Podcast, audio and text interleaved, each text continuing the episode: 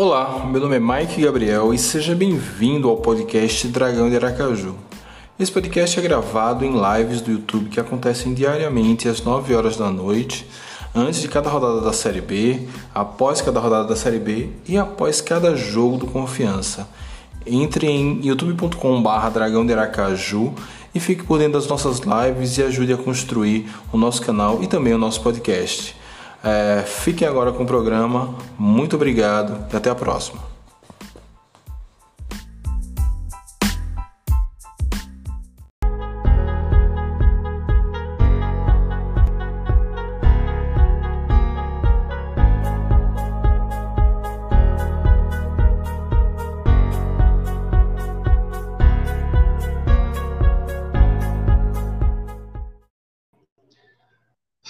Salve torcida! Mike Gabriel aqui para mais uma live do canal Dragão de Aracaju e hoje para falar de arbitragem, Série B, VAR. Nessa noite, rapaz, que noite de Copa do Brasil. Cara. Duas disputas de pênalti, dois nordestinos passando, o Cruzeiro mais uma vez tomando fumo, é, o CRB surpreendendo o Palmeiras. Espero que o CRB comemore muito, beba todas que puder, enfim, possam é, curtir bastante é, e chegar cansado para sábado para nos enfrentar. É, chegamos atrasados justamente para acompanhar essa disputa de pênaltis, né? É, foi muito bacana. Pô, disputa de pênaltis contra um time que não é o seu é uma coisa muito boa. Era para a gente estar tá falando mais coisas aqui hoje, talvez seria um dia bom para se analisar esse CRB, mas ontem eu não pude fazer a live, tem alguns probleminhas pessoais, então a pauta que está programada hoje, estou trazendo ontem, estou trazendo para hoje, que é justamente sobre o VAR é, na Série B. Ok? Dá meu boa noite aqui para o meu parceiro Pedro Antônio. Pedro Antônio com certeza estava igual a mim assistindo as disputas de pênalti. Eu tomei spoiler, eu estava vendo a do Cruzeiro é, a do, no celular, a do Palmeiras na TV. É, e aí, quando, enquanto estava a comemoração do, da Juazeirense, já avisaram que o Palmeiras tinha, que o CRB tinha passado. Pois é, também espero que o CRB venha jogar com a gente numa ressaca naquela. Eles merecem, merecem jogar animais. Pô, você vence o Cruzeiro e o CRB na mesma semana, então tá bom demais. Pô. Vamos comemorar. É, nem, precisa, nem precisa entrar em campo sábado. É, mas é isso. Além disso, hoje nós tivemos é, outros times de Série B atuando, né? Tivemos a semifinal do Campeonato Paranaense com o Operário Londrina. Eu não, me, não, não vi o resultado do jogo, vi que ia ser à tarde, mas eu não, não acompanhei. Eu vi que o Vasco empatou com o Boa Vista e passou. É, teve um, é, em mais de Série B, o Vila Nova foi eliminado pelo Bahia é, foi eliminado pelo Bahia, também agora na Copa do Nordeste, 1x0, gol de Gilberto. É, que noite para o Nordeste, né? Depois do, do, que aquele cara, cara falar umas bobagens, hoje foi uma noite muito boa, muito interessante para os times nordestinos. É, mandar um boa noite, Wilson Tales, também está chegando por aqui, para a gente falar um pouquinho sobre essas arbitragens e dar uma proposta, né? Eu já marquei Iago lá no Twitter, espero que esse vídeo depois chegue a Iago. Rodrigo Carlos aqui querendo atropelar a live. É, Mike, você acha que tinha que vir outro goleiro? Não Rafael fraco, nós precisamos de camisa 9. Erros de hábitos sempre vão acontecer. Pois é, Rodrigo, a gente pode comentar isso sobre, sobre isso no final da live. Mas, assim, goleiro a gente já vai cobrando há muito tempo, mas enfim. É, Rapaz do Cruzeiro é um dos maiores do Brasil, para a gente ver o que uma gestão temerária pode fazer. Por isso a gente tem que tomar um certo cuidado, a gente cobra que confiança traga milhões de jogadores, uma gestão temerária pode destruir o time, destruir o Cruzeiro. É, imagine o, um time como confiança. Leno da Silva, torcedor aqui do Criciúma, esta noite da Copa do Brasil foi dos times nordestinos. Pois é, foi, foi uma boa noite para os times nordestinos.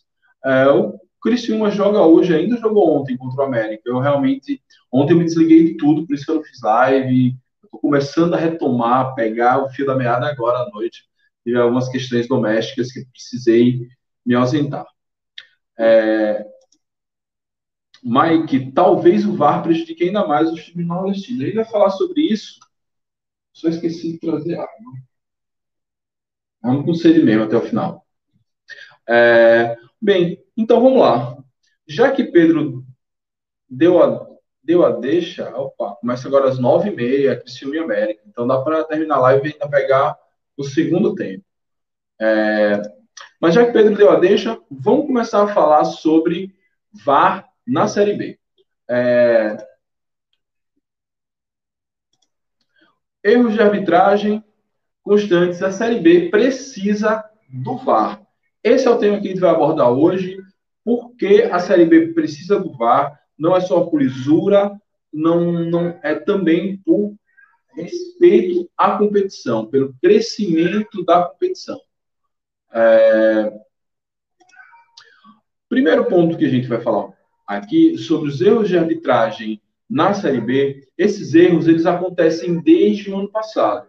O ano passado, o próprio Confiança, depois de tomar muito, perder muito ponto com erro de arbitragem, precisou fazer o mesmo movimento que fez agora, abrir uma demanda na CBF, cobrando é, atitude é, para que isso não acontecesse mais. Imediatamente, eu senti até uma melhora. Os árbitros talvez entraram com mais atenção. Os árbitros que normalmente empenam, olha-se confiança, time do Sergipe, do Nordeste. Então, na dividida, eu sempre vou dar para o time do centro maior, para o time de camisa maior. Mas depois, é, isso, é, esses erros voltaram. Basta lembrar que um dos bandeirinhas que errou feio no jogo de Caxias do Sul ano passado, ele bandeirou confiança e CSA e anulou um gol legítimo de confiança mais uma vez. Então, é, esses erros na Série B vêm desde o ano passado. A Série B, é, eu brincava ano passado, não sei se até que ponto pode se considerar brincadeira ou se é normal ou, ou se é verdade, mas eu senti que, como a gente estava já acostumado com a Série C, que a arbitragem da Série B era pior que a arbitragem da Série, da série B a arbitragem da Série C era melhor que a arbitragem da Série B. Eu não sei se é porque o jogo é menos pegado, é mais lento, é mais cadenciado, e acaba que a Série B, é, como o jogo é mais truncado, mais forte, mais ríspido, pode ser que aconteça da, da arbitragem ter mais dificuldade e com mais dificuldade apareçam mais erros. Mas esses erros eles aparecem desde o passado, não é de agora que esses erros acontecem e precisamos dar um basta. É, a gente sabe os erros que acontecem com o VAR, mas ainda assim, eu creio que sem VAR, esses erros seriam ainda pior. O erro que acontece com o VAR é porque a arbitragem brasileira ela é mal preparada. É, por ser amadora, por não ter uma remuneração digna para os árbitros dos centros menores, das divisões inferiores. Então, é, na Série A você até encontra um nível ok, mas só ok, não é bom mas da Série B para baixo é bagaçada, é, não é culpa dos profissionais, é, no caso dos amadores, porque a arbitragem no Brasil hoje ela não é profissionalizada, é, os árbitros, isso é o relato de quem eu recebi, de quem é árbitro, recebe pouco, quando recebe, isso tem árbitro, por exemplo, que apita aqui no Campeonato Sergipano, que foi receber é, honorários da arbitragem em 2020 e agora em 2021. É, claro que esses árbitros eles não podem se manifestar publicamente, eu não posso trazer um aqui para ouvi-los, porque CBF, as regras da CBF impedem disso. Mas, enfim, esses erros acontecem, é, acontecem muito na Série A, acontecem muito mais na Série B, C e D.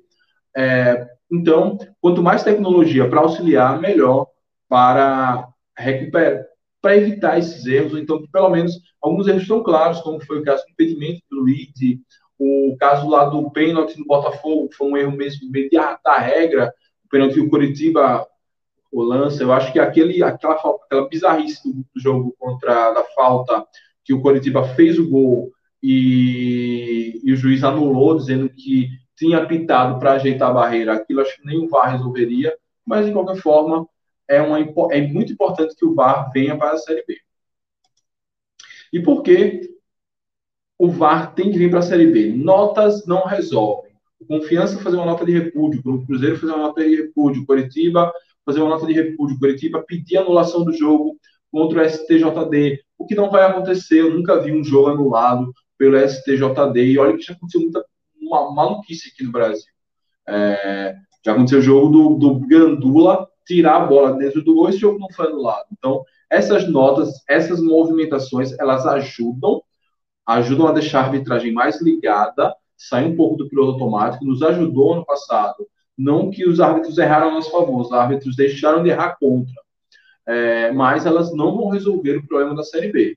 É, o problema da Série B ele só vai ser resolvido com a tecnologia e até porque esses árbitros eles por vezes atuam na Série A ou em campeonatos estaduais que já tem o VAR e parece que eles estão se adaptando, se acostumando a usar a tecnologia e aí quando não tem se enrolam demais, é, principalmente em lances de impedimento que tem sido uma constante, lances errados de impedimento agora na Série B. Então, notas não resolvem, o que vai resolver são os presidentes dos clubes da Série B é, se unirem não ficarem, ah, você me prejudicou, eu fui prejudicado. Acho que se os presidentes da Série B se unirem, chamam seus representantes, salvo engano, o presidente Náutico Guarani, que eles representam junto à CBF, e tenta buscar o VAR. É, é o primeiro passo para modernizar, para organizar a Série B e dar o valor que ela é, que ela precisa. Então, só fazer nota de repúdio, essas coisas não vai resolver os presidentes da série da, das, dos clubes da Série B precisam se unir e, e, fazer isso. Não sei se é fácil, não sei se existe um grupo de WhatsApp dos presidentes, não sei se existe é, vontade de todos os clubes, os custos, eu vou abordar sobre isso também. Enfim, existe também uma, uma, uma questão política a ser resolvida, mas ainda estamos na segunda rodada, indo para a terceira. Dá tempo não precisamos ficar nesse jogo de notas, nesse jogo de bastidores, e não precisamos nos abraçar com o erro. É, se tem a tecnologia, está na Série A, está em vários estaduais, vai agora para as oitavas de final da, da Copa do Brasil. Uma tecnologia que agora com a central do VAR, que não precisa ficar no estádio, pode ser uma central, salvo engano, que fica no Rio de Janeiro, é, resolve, ajuda ainda mais, porque barateia a tecnologia. Então, é, é, urgente que os dirigentes de clubes se, se, se unam e consigam trazer o VAR para o futebol, para a Série B. A CBF tem condições de ter o VAR e deveria ter interesse. É aqui que eu vou fechar o meu argumento para a gente poder bater um papo com vocês depois. A CBF é, tem muita grana em caixa, a seleção brasileira, que gerou toda essa polêmica da Copa América, é, rende muita grana. Os próprios clubes, as competições, rendem muita grana. É, então a CBF tem dinheiro em caixa absurdo. Inclusive, poderia ter ajudado até mais os clubes pequenos na, na pandemia. É, então, a, a, falta de grana, o suposto encarecimento por conta da ferramenta não é uma desculpa. E por que não é uma desculpa? Porque a, a CBF deveria ter interesse. Hoje a gente vê a série, a série B cada vez mais valorizada. A Série B hoje conta com clubes que foram campeões da Série A. Tudo bem, para esses clubes ainda é uma vergonha estarem na Série B, é um problema de suas gestões. Mas o Brasil é muito grande, o Brasil é muito forte futebol, futebolisticamente falando, e a Série B, ela com mais investimento, com mais cota, inclusive, mas esse é um outro papo, é, com mais investimento, é, deveria, poderia se tornar, por exemplo, a segunda competição de clubes mais relevante da América do Sul.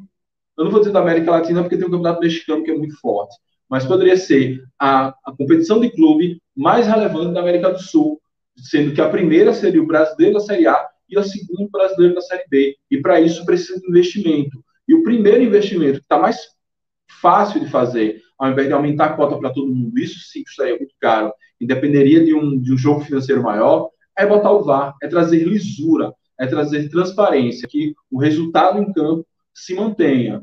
É, e por que eu falo isso, essa megalomania aí de tentar fazer com que o brasileiro da Série B seja o segundo maior campeonato da América do Sul? Eu me inspiro um pouco na Championship do, da, da Inglaterra. Hoje a Championship, a Premier League, ela cresceu tanto que a segunda divisão dos caras se tornou um produto atrativo, transmitido no mundo afora, é, os caras têm até um streaming próprio e que conseguem vender para mais de 100 países. É, enfim, é um, é uma, um avanço, é uma, um espelho que a CBF deveria buscar, deveria tra transformar a Série B do Campeonato Brasileiro não em uma vergonha ou uma ponte para a Série A por alguns times que querem se colocar no mercado nacional. E sim como um campeonato de grande porte, afinal de contas, a, todo mundo acha que seu time tem o tamanho suficiente para andar na Série A, mas a Série A só cabe em 20. E aí o que faz para caber todo mundo? Não é enchendo a Série A, é fazendo a Série B ser relevante, ser importante. E para isso, o primeiro passo nesse ano, esse ano da chamada Super Série B, que até agora de Super não teve nada, é, é, seria colocar o VAR. É importantíssimo é, ter o VAR na, na, na Série B para dar esse passo. Que, e que essa proposta venha dos presidentes da Série B, dos presidentes dos clubes da Série B, para que eles entendam que, por mais que os presidentes de Vasco, Flamengo, Flamengo Vasco, Botafogo, Cruzeiro, Coritiba, Goiás, pensem que estão na Série B só vão passar uma chuva, mas é, eles, pelo menos um desses vai ficar na Série B no ano que vem. É importantíssimo você valorizar a Série B, até para que, valorizando a Série B, aumente o nível técnico dessa Série B e ela até consiga levar mais, mais melhores jogadores para a Série A, melhor, times mais qualificados para a Série A. Basta ver que hoje os times que sobem da Série B para a Série A acabam se tornando naturais candidatos ao rebaixamento da Série A. Ou alguém acredita que três das vagas de rebaixamento da Série A não já estão ali com três times que vieram da Série B ano passado, Juventude, Cuiabá e Chape. E provavelmente, a depender de, de se Lisca encaixa ou não esse América, pode ser que os quatro que subam desçam imediatamente. Então, é, qualificar a Série B, investir a Série B, e para isso o VAR é um passo importante, também é interessante para a Série A se tornar um produto ainda mais competitivo, um produto que tenha condições de vender para fora do país, gerar mais recursos e, e assim você aumenta o ecossistema completo do futebol brasileiro. É, você ajusta a Série B, é, fazendo a Série B mais competitiva, você vai fazer com que os times da Série C tenham mais gana para subir, se esforcem mais, montem elencos melhores, enfim. É, acho que a Série D, por estar no meio do caminho, transformando a Série B em um campeonato muito relevante, acho que todo o ecossistema do futebol tende a crescer. O, o, série, o, a Série A podendo receber times maior, melhor qualificados, jogadores melhor qualificados, e as, e as, e as divisões inferiores tendo um espelho do que pode acontecer caso eles cheguem na Série B. Se hoje chegar na Série B já é muito mais relevante, imagine uma Série B ainda mais turminada. É isso, turma. É, falar um pouquinho aqui sobre essa pauta do VAR. Uma pauta fria, eu estou falando aqui, a turma do chat está falando ainda de Cruzeiro, de Juazeirense, de CRB, normal, essa pauta era para ter sido feita ontem, mas estamos aqui para, pelo menos, essa, esse tema, porque quando os erros de arbitragem voltarem, a gente vai ter aqui a nossa opinião formada sobre isso. É isso, vamos agora conversar um pouquinho com a turma, ler alguns comentários é, sobre. E aí a turma está falando aí é, sobre o tema, e depois, claro, que a gente vai falar de confiança, de Copa do Brasil e essas coisas. É, mas a organização do campeonato é melhor. O presidente da FIFA estava chamando, ou o presidente da CBF estava chamando o presidente da FIFA de filho da P, esperar algo vindo desse cara. Pois é, Arthur, o. João Arthur, no caso. Arthur, o melhor seria que os clubes se organizassem. Por isso que eu estou cobrando, não estou cobrando da CBF, estou cobrando dos presidentes do clube. Porque realmente não dá para esperar nada de caboclo e eu não sei nem como cobrar caboclo, mas quer dizer, eu não sei se está se afastado, agora é o Coronel Nunes, enfim. É, mas, por exemplo, o Iago eu posso cobrar. O torcedor do Guarani pode cobrar o presidente do Guarani e por aí vai. Acho que a gente precisa realmente qualificar essa Série B e para a Série A e para a Série B tudo vai depender dos clubes. Temos uma boa notícia, temos uma boa notícia para o futuro. Não sei se isso restina na Série B. Espero que sim, espero que os clubes de Série B abram o olho. O presidente do Flamengo ele já admite negociar em bloco direitos do Campeonato Brasileiro após o fim do contrato com a Globo.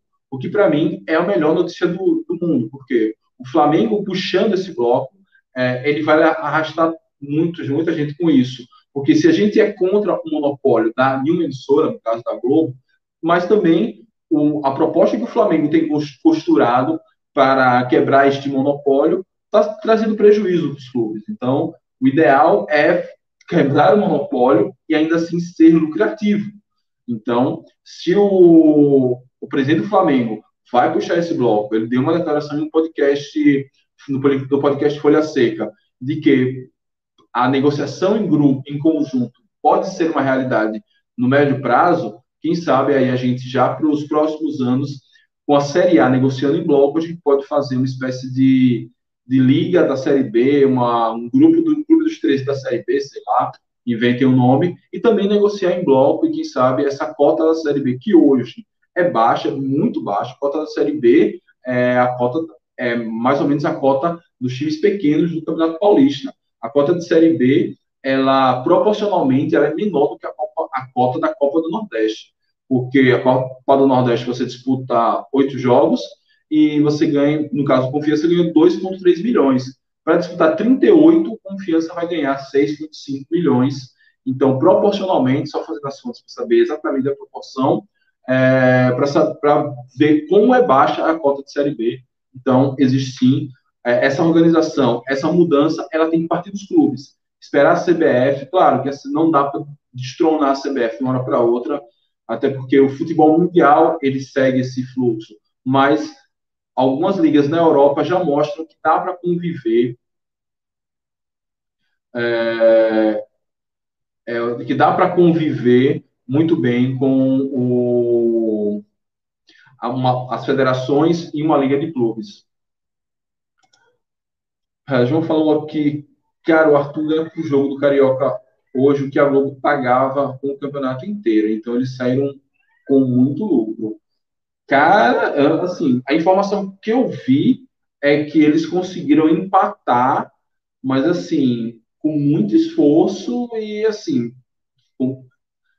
conseguiram empatar o que eles ganhavam da Globo, mas eles não, não conseguiram chegar no que eles pediram para a Globo, que foi o início da cisão, é, e os pequenos e médios, é, os pequenos e médios e até mesmo os grandes, Vasco, Fluminense, pegaram um fumo muito grande na, na, nesse Campeonato Carioca aí, com a Record pagando quase nada, nem premiação de, de participação teve. Enfim, só pesquisando para saber exatamente como foi isso, mas é, a informação que eu vi hoje é que o presidente do Flamengo começa a a, a rever esses passos que ele deu hoje e que vai continuar, sim, em guerra com a Globo, que é um, algo que pertence a ele e ao, seus, ao seu clube, mas que agora ele só vai ser mais inteligente. Ele só vai querer, por exemplo, fazer o que o Campeonato Paulista está fazendo. Fatiar o campeonato, fazer pacotes e vender para os interessados, inclusive a Globo. Inclusive, a, é natural que a Globo compre os maiores pacotes, os pacotes mais caros e siga investindo alto.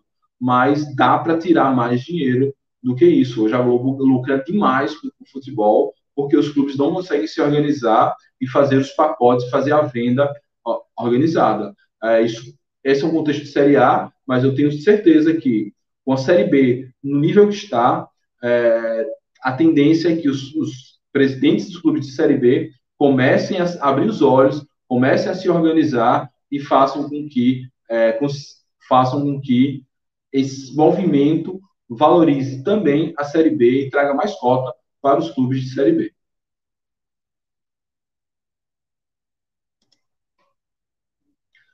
É, eu tinha visto que era com a Record era com o SBT ano passado esse acordo, além do Flamengo ter seu próprio pay-per-view.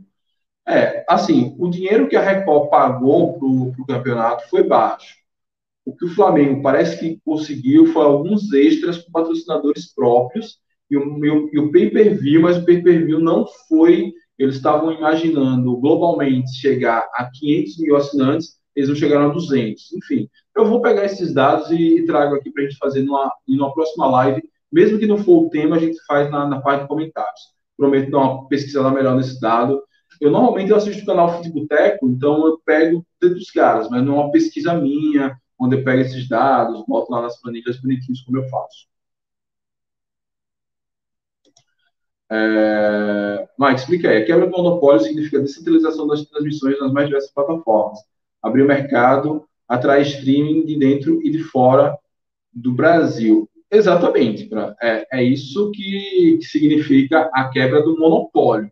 É, claro que para isso não adianta você tirar uma TV e colocar na outra. Para isso, é, ele é principalmente os clubes controlando o seu conteúdo, como a Federação Paulista vai fazer agora. A Federação Paulista vendeu um pacote já para o YouTube.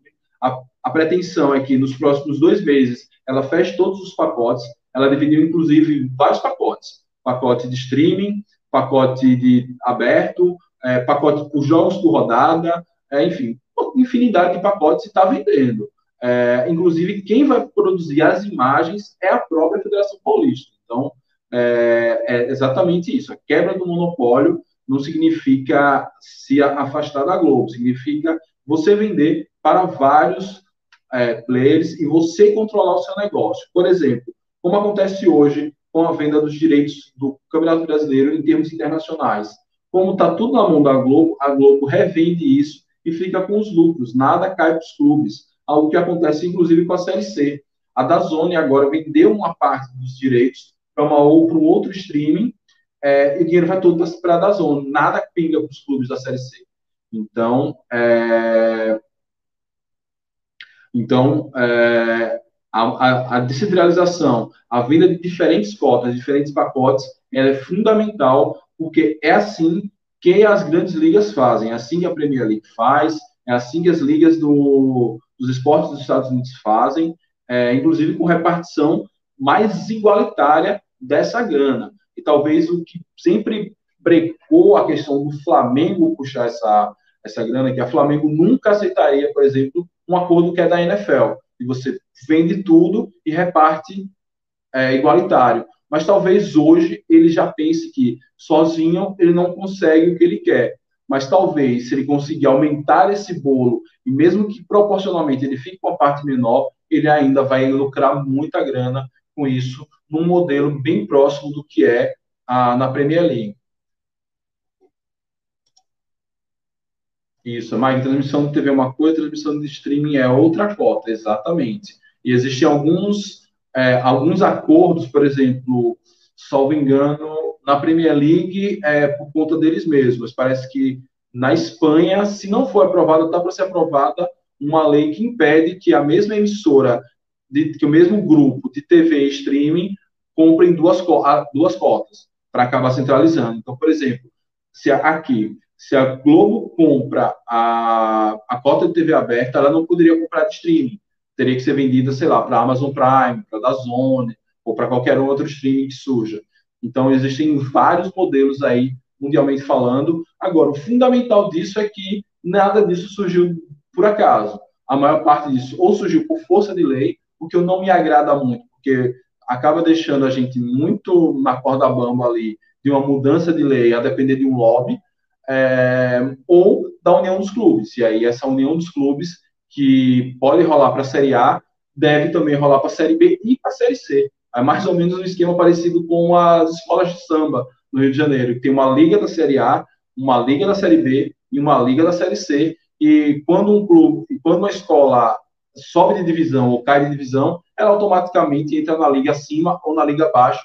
E essa liga consegue organizar é, os desfiles, levantar patrocínio, distribuir a grana é, eu penso que esse seria um modelo mais interessante para o futebol brasileiro, para a gente não ficar tão refém de legislações, entendimento de leis, e aí se entra na questão de legislação, pode ser que entre numa numa saraia, é, uma celema jurídica, enfim, bem complicado.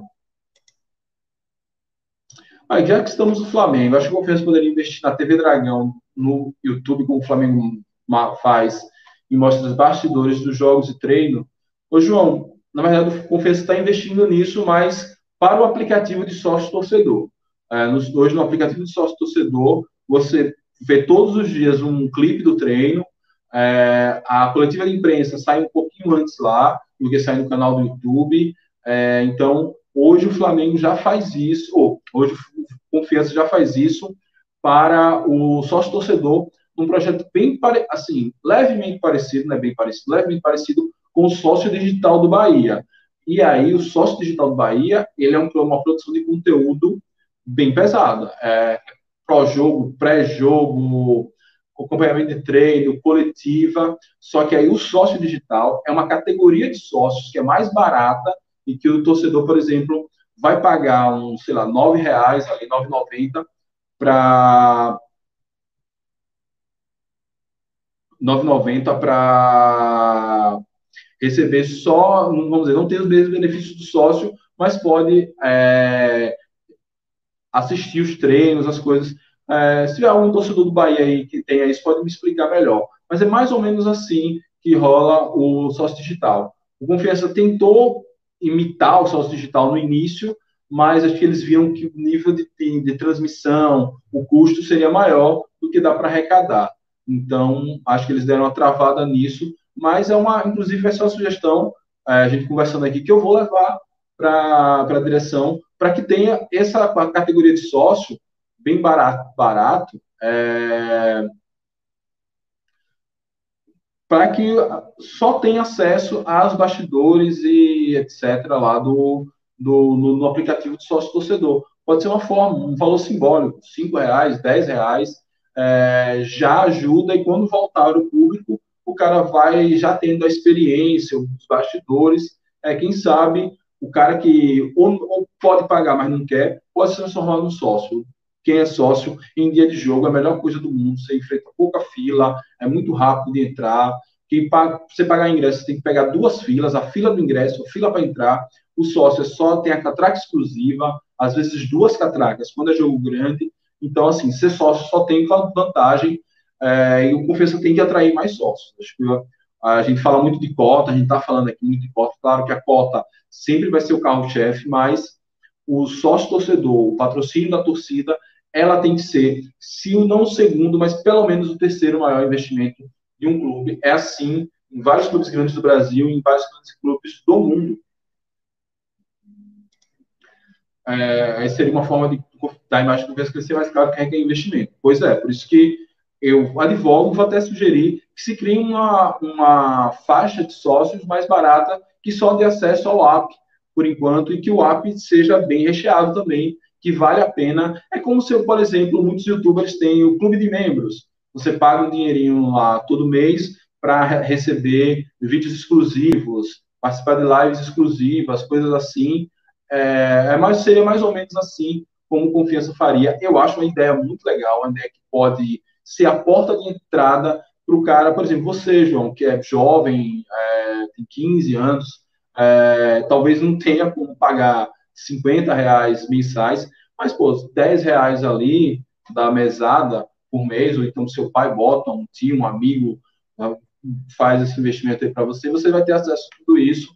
É, ou então eu quero presentear o meu irmão, que nem é tão ligado assim, confiança, mas quem sabe isso fidelize ele. São ideias que, que eu vou com certeza mandar, escrever um textinho e mandar lá para a turma do marketing da comunicação do confiança. É, Mike, o segredo é abrir o mercado. Aí entra, aí entra sua pauta. Tem que qualificar a série B. O VAR se inclui aí. Pois é, Aile, acho que são dois movimentos que são dois movimentos concomitantes.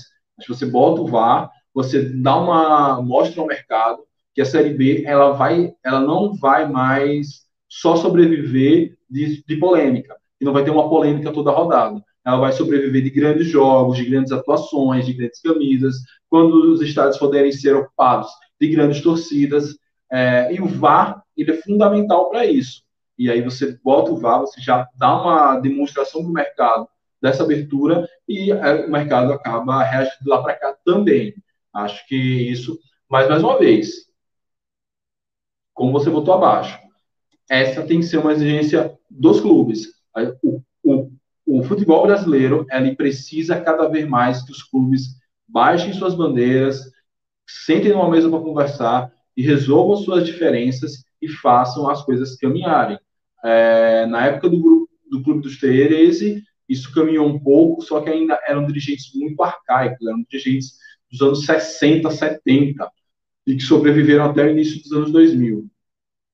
Mas hoje eu penso, olhando os dirigentes Brasil afora, tirando um ou outro, são todos dirigentes muito jovens, muito modernos, estudados, é, mais antenados à realidade. Eu creio que é essa nova redição, não aqueles moldes elitistas do Clube dos 13, mas um molde de mais liga mesmo, capitaneado pelos grandes clubes, tende a, a mudar a cara do futebol brasileiro. O futebol brasileiro precisa disso, basta ver as atuações patéticas que a seleção brasileira tem feito. Se o futebol brasileiro, a partir dos clubes, não se renovar, não se mexer, a nossa tendência é ser cada vez mais coadjuvante para os clubes e seleções europeias. Então, esse é um movimento que ele é muito necessário em todos os aspectos. A gente olhar, a gente passa horas e horas aqui falando de tudo que vem de bom se os clubes se unirem e se organizarem. É, Lennon deve estar acompanhando o jogo do Criciúma, mas o Criciúma está vencendo o América e se classificando, né? Que coisa louca futebol. O Criciúma está na Série C, caiu para a Série B do estadual e pode passar agora as oitavas da Copa do Brasil. Aí, infelizmente, devido à pandemia, o número de sócios, eu tava, o número de sócios cai. Eu estava esperando voltar ao jogo com o público para me tornar sócio, porque para mim, eu não compensaria ser sócio e nem para jogo, sabe?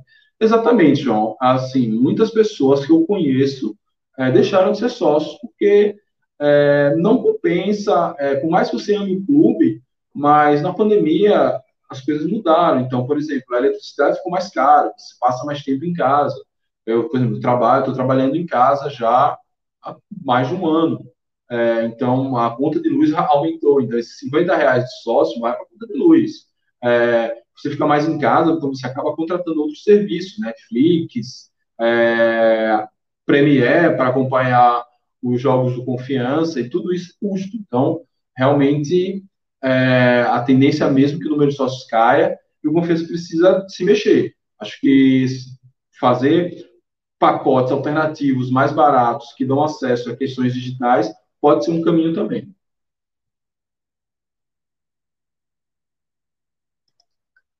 É, sem querer mudar de assunto, já mudando, bora com a diretoria azulina. O time está precisando para ontem de um goleiro e de um lateral direito. Pois é, a gente já fala do goleiro desde a remontagem do elenco lá atrás, lá em fevereiro, quando o Daniel Paulista mandou todo mundo embora e ficou quase ninguém. É, a gente já falava que precisava de um goleiro, falou o ano todo que precisava de um goleiro e não veio. É, tomara que. Eu acho que essa negociação, esse goleiro aí do, do Rezende melou, porque nunca mais viu nada. E que negociação demorada da porra é essa? É, e sobre o lateral direito, eu não sei, cara. Eu acho que vai. Acho que existem posições. É, eu acho que esse é um tiro que a gente pode, poderia segurar. Eu sei que está todo mundo não gostando da, das atuações de Leandro, mas está um pouquinho de birra. Eu não, por exemplo, é, os espaços que João Paulo tem dado, a quantidade de ataques que estão caindo pela esquerda na nossa defesa não é pequeno também, e a turma é, e a turma é, não está conectando tanto João Paulo. Então, é, acho que a lateral direita dá para esperar um pouquinho. A gente, vamos, vamos esperar chegar pelo menos na décima rodada para ver o que a gente vai precisar de fato mas goleiro não tem que esperar mais nada, porque porque desde o ano passado quem está precisando. Mas que esse Leandro é fraco, velho. Aí, o nosso time é fraco, bicho. É, é a vida, foi o que deu para comprar. Ou que se, enfim, é, não, sei entrar nesse mérito agora, a gente pode até ver depois sobre a formação do elenco, mas o time é fraco, mas não dá para é, trocar todos sem saber exatamente o que a gente vai precisar daqui para frente. Entendeu? Acho que é, goleiro a gente precisa urgente. Eu acho que a gente ainda precisa de outro camisa nova. É, não confio em, em, Williams, não confio em Cristiano e eu nem sei como vai ser Alex Henrique. Então, eu creio que a gente deveria investir no goleiro e guardar esse tiro aí da lateral direita para um outro, um outro momento porque talvez a gente precise de uma outra posição. A gente ainda não sabe qual vai ser nosso segundo volante. Nosso segundo volante, quem vai ser Areias, vai ser Vila, Vai ser Bruno Senna? Porque Serginho não está dando certo. Então, assim, acho que existe muita. É, existe muita posição carente e a gente nem precisa saber onde dá esse tiro.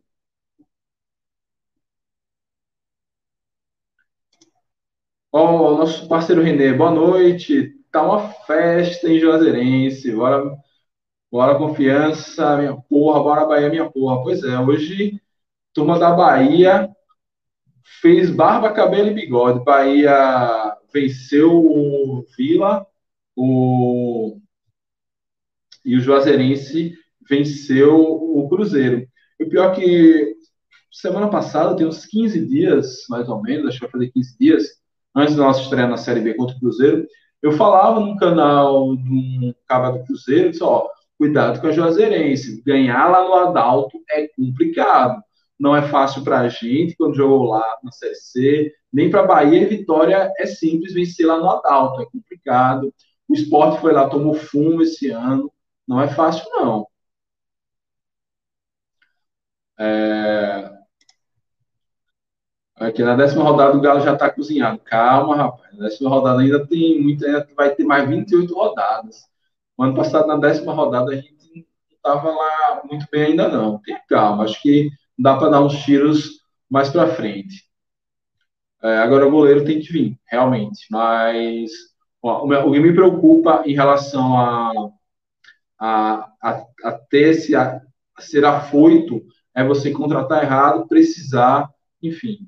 Deixa, deixa rolar mais um pouquinho, vamos ver o que a gente precisa e vamos ver quem chega, né? Parece que existem algumas negociações que estão em andamento, mas agora a regra na direção é não vaza nada, porque teve muita contratação é, que foi melada, porque o conselheiro estava vazando isso no grupo WhatsApp e acaba que a, o empresário, o próprio jogador, estava fazendo estava é, fazendo leilão e outros clubes acabavam é, vindo para cima. Alex Henrique, inclusive, quase vai para o Paysandu, só não foi porque meio que parece que partiu dele querer vir para cá.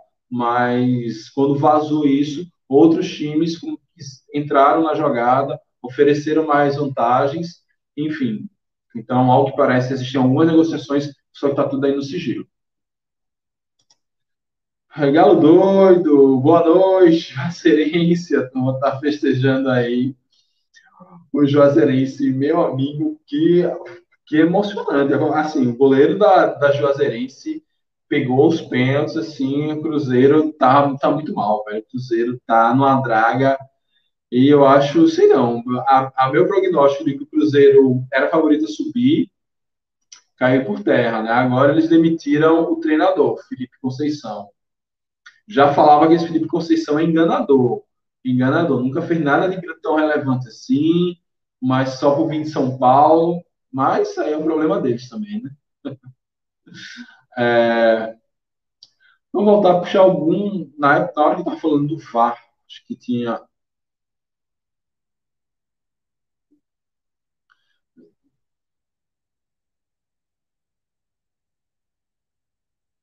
Tá, vamos lá. Não sei se você assistiu a final do Brasileirão ano passado. O VAR roubou o esporte na cara dura mesmo, quando era favor, e claro. Nem chamava. Quando era duvidoso para o time do Sul, chamava e marcava. Então, voltando ao assunto do VAR, o VAR tem essas, essas problemáticas, né? A gente viu aqui no Campeonato Sergipano um pênalti bem duvidoso, dado contra o, o contra o Lagarto.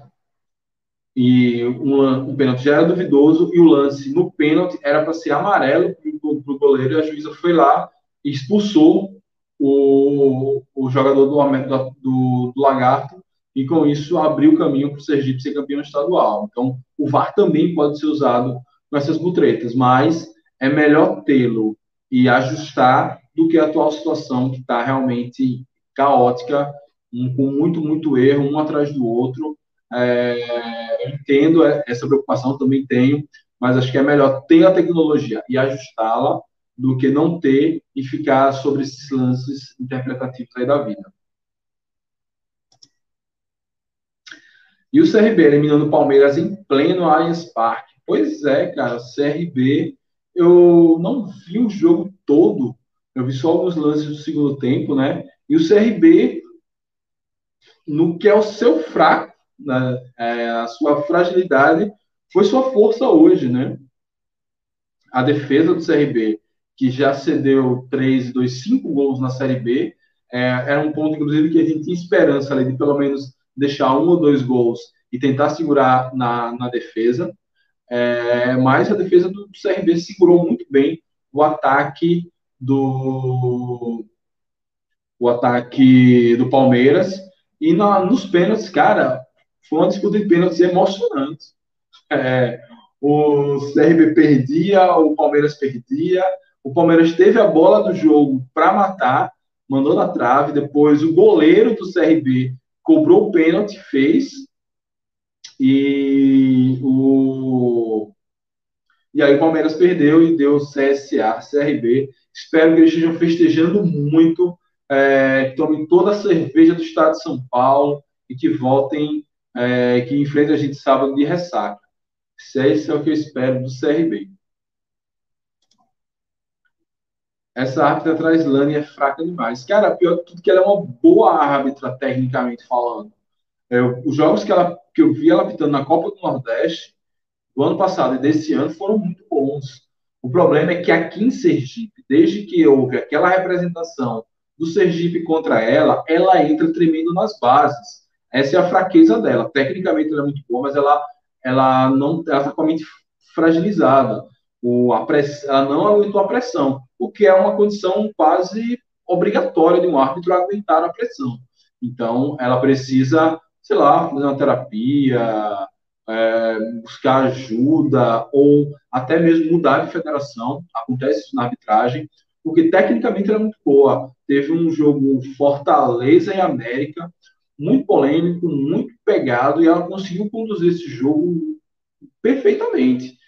Só que quando chega é, quando chega o, os jogos no Campeonato Sergipano, devido a toda essa pressão, é, devido a todo o trabalho de bastidores que principalmente o Sergipe faz, ela acaba se enrolando demais e foi o que aconteceu nessa final do, do estadual. Não acho que nenhum árbitro ele entre com dolo, acho que é coisa, sei lá, do século passado, isso, o árbitro foi comprado para agora que existe uma pressão e o árbitro, na hora, ele começa a pensar, treme nas bases, ele pensa. Porque, por exemplo, o Fábio Augusto lá, que não deu aquele pênalti, o William Santana, é, que no outro jogo teve outro pênalti, ele não deu, com certeza ele sabia que se desse o pênalti, ele ia ser cobrado, ia, ia ter representação contra ele, que ele ia ser impedido de apitar outros jogos, e hoje o cara está apitando, ele vai apitar jogo de CSA agora. Então, assim, o árbitro também pensa na carreira dele. Sabe que uma, uma denúncia, uma, uma, sei lá, como é que chama, uma representação pode atrapalhar os planos dele. Esse Fábio Augusto vai apitar o jogo CSA e Vila Nova, coitado do CSA. Se ele imaginar um azul, parece confiança. O CSA se fudeu nessa, porque um árbitro.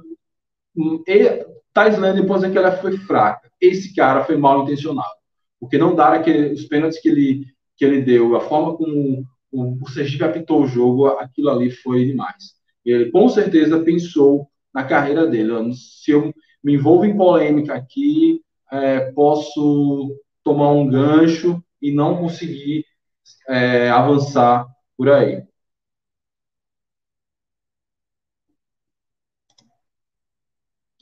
É, usando linguajar dos nossos cronistas mais conhecidos aqui do Estado, confiança que coloque as barbas de molho para encarar o CRB. Cara, na verdade, a gente é muito. É, muito freguês do CRB, muito freguês. Então, a gente chegar em condições normais de temperatura e pressão, a gente trouxer um ponto do lado repelé, já vai ser demais, lado trapichão, já vai ser muito bom. Mas espero que eles como diz o Daniel aqui embaixo, espero que eles entrem com a cabeça na Copa do Brasil, ainda emocionados, comemorando, em êxtase, já pensando no, no, no chaveamento, quem sabe, ah, quero pegar CRB, ou quero pegar Juazeirense, quero pegar ABC, que é mais fácil de passar, enfim. É, espero que eles realmente percam a cabeça, mas eu já falava desse CRB. Quando ele empatou com o Remo, a turma não levou fé. Mas esse CRB é muito ajeitadinho, muito ajeitadinho mesmo. É... Então, não acho que esse CRB, imagine ainda mais agora, com mais dinheiro entrando, é... esse time tende a dar trabalho e vai brigar sim para subir na Série B. É um time muito enjoado, muito organizado. Enfim, vamos ver. É, não é nada pessoal, mas não gosto da árbitra Traislane. Se ela prêmio a de jogo do Sergipe, é porque é muito fraca mesmo. Exato, exato, é, é, isso. Mas incrível, cara. Ela foi apitar outro jogo. Pronto, ela foi a quarta árbitra do jogo da final pernambucana. Ela já apitou jogos quando, por conta das polêmicas lá do questão de apostas, ela já apitou jogos do Campeonato Paraibano. Ela é sempre elogiada quando sai de Sergipe. O problema é daqui. O problema é que ela, ela treme aqui. E aí, como você falou, se ela treme por conta do Sergipe, porque realmente ela precisa melhorar muito. É, ganhamos deles no ano passado, exato. Ganhamos deles aqui no Batistão. É, um gol de Ari Moura, gol de Ari Moura que foi dispensado do Paysandu essa semana. Então, quem sabe, né? Eu não lembro agora quando foi o resultado do jogo lá em Maceió, mas eu acho que perdeu aquele jogo lá de Maceió. É, o argentino Diego Torres distribui muito bem a bola. É um dos principais jogadores do CRB, jogador perigosíssimo, matou a pau contra o Cruzeiro, jogou muito bem hoje no, nos poucos lances que eu pude ver do jogo contra o Palmeiras. Realmente é um cara que joga demais mais uma vez, eu acho que eu não vou falar, não, só falar, porque eu falei tanto do Elvis na. Eu falei tanto de Elvis na, na semana passada que o Confiança deixou o cara livre e ele acabou com o jogo. É, então não vou falar tanto de Diego Torres, não, mas é um cara que precisa marcar ele de perto ele, e, e evitar essas faltas boas que o Confiança gosta de fazer em frente à área, porque ele também bate muito bem falta, é muito bom na bola parada, jogadoraço, e é um argentino que parece que estava de Itabaiana, né? Você olha assim, parece que eu já vi esse cara na feira de Itabaiana algumas vezes. Ele não é aqueles argentinos clássicos, não, cabeludinho.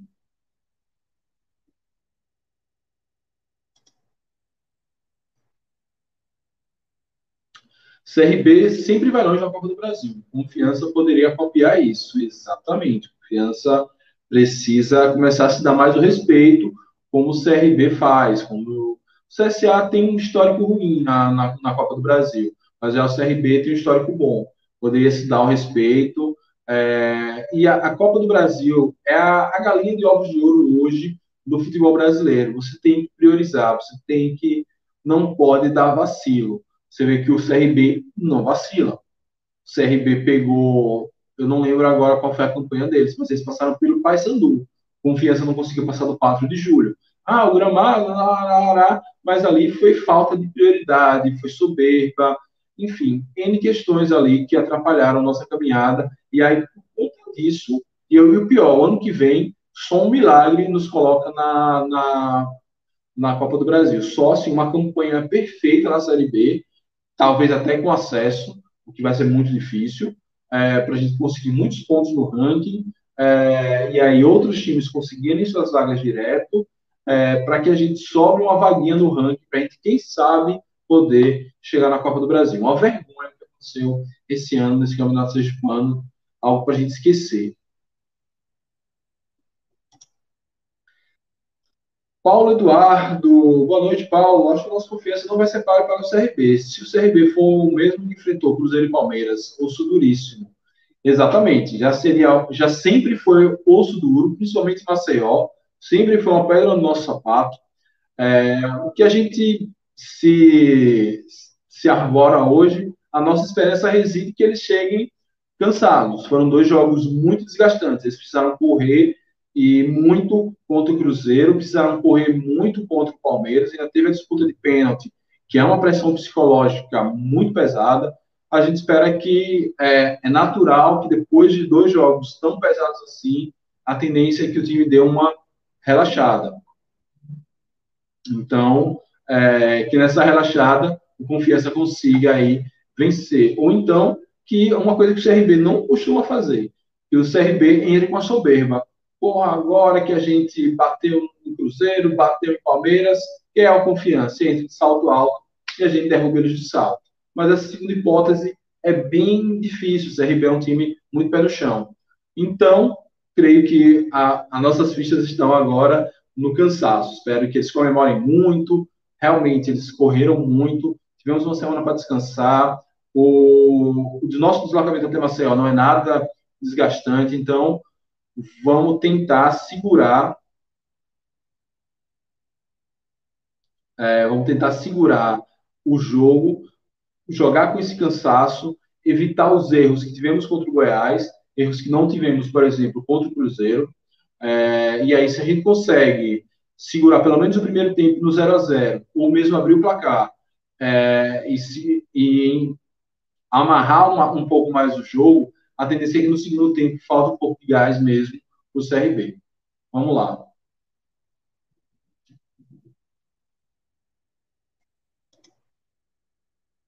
Mike, que lapada o quadro Júlio tomou.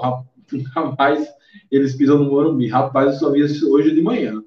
Hoje de manhã que eu vi, eu disse, meu amigo, que fumo, viu? Mas tá bom demais, velho. Os caras, se souberem, se souber aproveitar, vão chegar na Série C. Parece que já tem um terreno de um CT comprado. O que eu acho até um certo, como é que eu posso dizer, um certo exagero, uma certa pressa, porque CT tem a manutenção, né? Então eles não vão estar recebendo esses milhões de Copa do Brasil o tempo todo. Então acho que o, ideal para eles seria investir no time para subir para a Série C. Na Série C eles já começam a, a ser alguém na vida. Então, vamos ver como corre isso aí.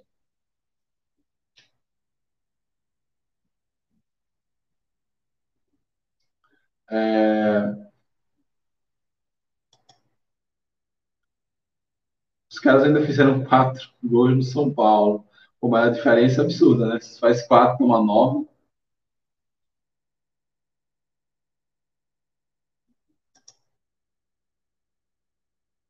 Vou mandar uma caixa de Heineken pro hotel do CRB. Tem que caprichar na comemoração. Pois é, cara. Manda umas tequilas também. Os caras têm que comemorar. Feito histórico, muitos milhões. O bicho não deve ser pequeno. Vão embolsar uma grana pesada ali. Enfim. É, é, aí é o papo entre Pedro e Aélio. Tô por fora. É, Deixa eu só mudar esse banner aqui. Eu esqueci de cobrar vocês, mas tem um bannerzinho embaixo cobrando. Não esqueçam de se inscrever no canal, é, dar like no vídeo. É, amanhã, amanhã, é uma informação boa para Pedro e para Arthur. Amanhã, confirmado. Espero que o homem já esteja com a internet ligada, tenha tudo funcionando. Sete horas da noite, entrevista aqui no canal com o técnico das categorias de base do Confiança, João Marcos, às 7 horas da noite. É... E depois disso, ou a gente vai ter um bancada ou vai ter a live pré-rodada da Série B. Isso ainda estou negociando com os meus parceiros do bancada e com o meu parceiro aqui, Daniel Tete. Então, amanhã vai ser um dia bem cheio aqui no canal. Entrevista com o João Marcos, de 7 às 8 no, aqui no canal, para falar sobre categoria de base, campeonato sergipano sub-20, enfim, tudo que é, envolve as categorias de base. E depois disso, por volta das 8 ou 9 horas, não sei exatamente, ou gravação do bancada, ou a pré-rodada da Série B, que a rodada já começa sexta-feira, sábado tem jogo do Confiança. Essa é mais ou menos a programação do canal. Talvez ainda role um vídeo mais cedo amanhã, é, se tiver pauta. Então, já estejam avisados é, sobre a, a programação de amanhã. E para o final de semana, como sempre, né? É, vai rolar é, pós-jogo, após o CRB Confiança Vamos fazer o pós-jogo. Dessa vez vai ser mais rápido, dia dos namorados, inclusive prova de faculdade, então vai ser um sábado bem intenso. Vamos fazer aquele pré pós-jogo rapidinho. Salvo confiança de uma goleada, a gente se empolga e fica um pouquinho mais. Mas. é, e, de, e, no domingo, provavelmente, o react da entrevista coletiva do treinador. É, é isso, turma. É, fica sempre de olho aqui no, no, canal, deixa sempre as notificações ligadas. A gente tem produzido muito conteúdo. Ontem deu uma farrapada, não saiu nada, mas é da vida. Vez em quando a gente precisa tirar uns dias aí para descansar mesmo.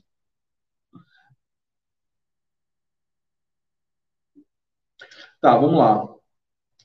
Na, na sua opinião, Mike, você falou muito de dados, mas na sua opinião, você quer ou não o VAR na B? Eu quero o VAR na B. Acho que o VAR na Série B é, é fundamental. Acho que o, o erro do VAR que vai acontecer, e aí não vai. O, o erro do VAR que vai acontecer ainda é menor e menos prejudicial do que os erros que têm acontecido. Então, por exemplo, é, olhe, olhe o, o, o problema. Vamos imaginar que a gente fique a dois pontos do Brusque e a gente caia, o Brusque não.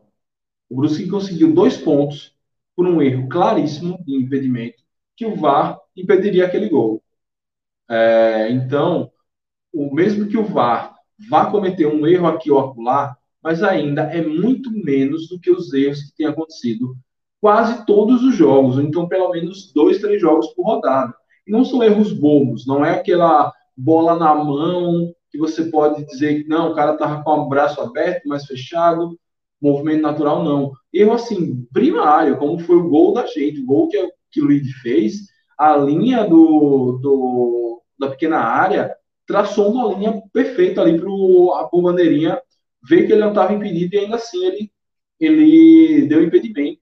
O, esse gol que eu estou falando da, do Brusque era uma coisa que prejudicou, prejudica todo mundo da zona de rebaixamento.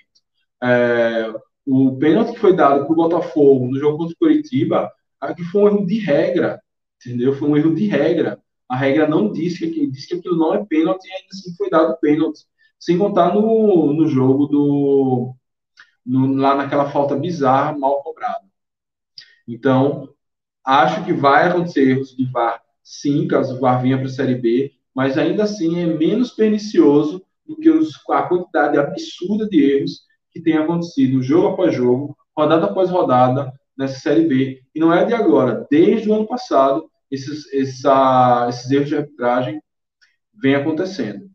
Então, sou completamente a favor do VAR. Acho que o VAR é o primeiro passo para que a Série B se modernize e vire um grande campeonato. Acho que a Série B ela ainda está muito aquém do seu potencial. A Série B ela pode ser, como eu falei lá no início, o segundo campeonato mais relevante da América do Sul. O primeiro a Série A do Campeonato Brasileiro e o segundo a Série A, a Série B do Campeonato Brasileiro.